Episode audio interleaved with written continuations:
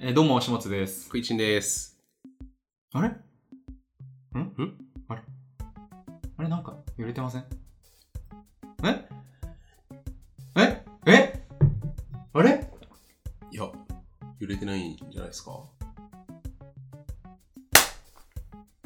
はい。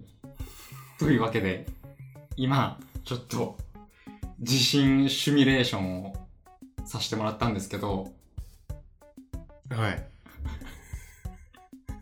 皆さんこれどう、聞いてどう感じたかちょっとわかんないんですけど、はい。ちょっと、揺れてるかもしれないって思ってもらえたらいいなとうん思うって。んうん。何が言いたいかというと、うん。いつ来るかわからないわけで、うん。地震は。うん。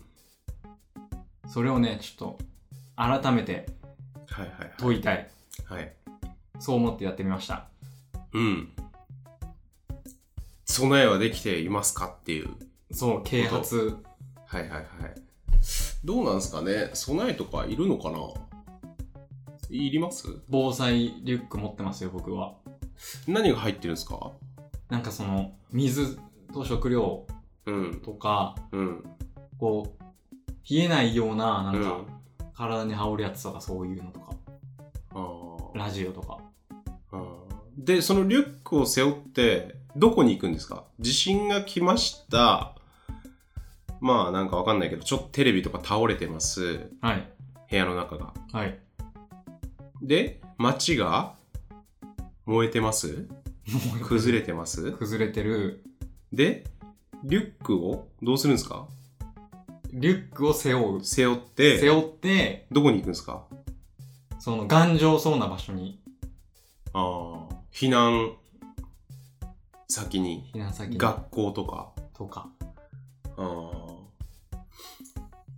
それやった方がいいのかななんか若干懐疑的なんですよね、僕。部あ、それに。屋にいた方が安全じゃねっていう感じがするというか。ああ。なんかある程度の家に住んでれば。はいはいはい。平屋とかだとちょっと、 まあまあ言い方悪いですけど、そうそうそうそうそう、おじいちゃんおばあちゃんとかでね、昔からの家に住みてえからっつって住んでると危ないけど、うん。ある程度新しいマンションとかはね、まあもちろんなんか電柱が倒れてきてみたいなね、なんか千葉とかのこの間の台風で、はいなんはだいっ。け、ゴルフのね、打ちっぱなしの鉄柱みたいなのがね、うん。家にボカーン倒れてきたみたいなのありましたけど、はいはい。まあそれは怖いっすけどね。それは、うん、たた正しいですよ。空人さんの発想は。はいはいはい。そのここ。に行けば安全って場所はないっす。はい。その時から、々リで、ュックいるかなっていうのはちょっと僕の中で。あ、逃げる時は必要 で、はいはいはい。逃げない時はいらないんじゃないですか。別 に。水なんていくらでもあるしう。ん。逃げる。要は外で、うんその、に逃げるとき、で、避難先に行くじゃないですか。はいはい。で、そのリュックは、まあじゃあ、ぶっちゃけ、避難先着いたらもういらない。あ、でもついても、ご飯とか入ってんでしたっけはいはい。乾パンとか。乾パンとか。うんししばらくじゃないですかその、うん。はい炊き出しとかが来るのって、はいはい。 2日後とか。はい。だから最初の、うんそ、の、初速をうん。賄ううんうん。ためのものだと思うんですよね。うんうんうん。そうか。なんかい、いまいちそこがあんまりイメージできてないんだよやばいっすよ、地震来たら。な。うん。いや、っていうか、家にいた方が安全じゃないのいや、だから、まあ場合によまあその川が近いとかね、う海がに近いから津波がとか、はいはいそこの心配がある地域の人は、うん。絶対そうだと思うんですよ。うん、うん。リュック1個持ってすぐ逃げられるようにした方がいいっていうのは間違いないと思うんですけど、はいはい。なんかそうじゃない場合って、なんか避難先に本当に逃げた方がいいのかっていうのが、いまいちこう、腑に落ちてないですよね。うん。うん、うんんどうですかいや、その通りじゃないですか。その通りなのいや、その、普段の住環境によりますよね。うんうんまあ、耐震がしっかりしてる家だとう、ん。別にうん。そこで暮らしてても問題ないうん。ケースもあるし。うん。なんかこれ、いや、その考え方だとやばいですよっていうのがあるんだったらちょっと教えてほしいですね。確かに。うん。な、なんなんですかこん今回の話。地震が来そうな感じがした。いや、してないですけど、はいはいはい。いつもね、思ってるんですよ、僕は。はい、あれ、今、地震が来そうだ地震が来って。たらどうするんですうん。で、やってみた。ああ。なるほどね。だって2011月3月11日もう、ん。地震来る来るって思ってないわけじゃないですか、みんな。え、え、え、2020 11年2011。ああ、3月11ね。あ3はい月はいはいはいはい。 11もうはい来るぞ来るぞって思ってる人いないじゃないですか。はいはいはい。で来たはい。はいで、いつ来るかわからない。うん。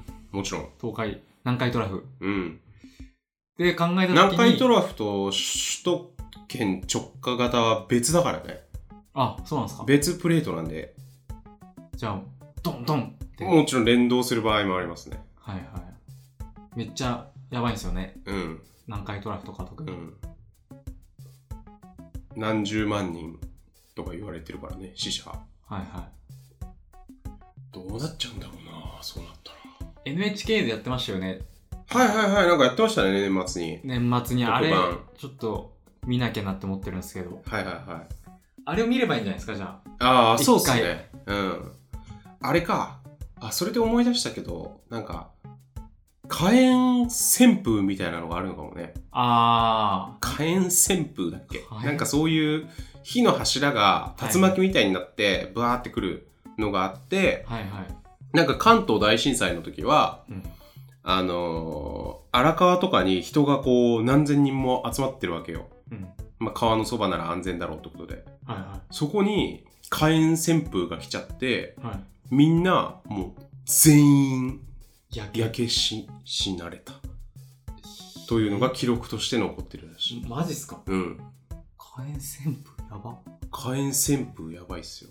ななんで旋風が起こるんですかね竜巻がなんで怒んだろうたまたま竜巻が来ちゃってことなんですかねその密集地にうんまず火が出てうん地震由来のうん。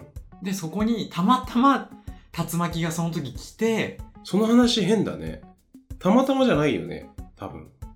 地震が来たら発生するものなんだよね。多分。って言われてますよねその火のやつって、なんで発生するんだろうね。不思議っすね。あ風の揺れ方が変わっちゃうのかな。地震があると。揺れでうん。ちょっとわかんないですまあでもなんか、まあ本当かどうかわかんないですけど、電磁波がどうこうみたいな言うじゃないですか。地震でうん。それこそなんか地震雲とかもさ、はいはいはいその地面の中だけじゃなくて、空というか大気うんにもなんかビリビリってなってるから、うん地震雲みたいなのが起きたり、はいはいまあなんかじ地震雲って科学的に証明されてないらしいんだけど、はいはいまあなんか空の色が変わって見えたりとか、はいはいね。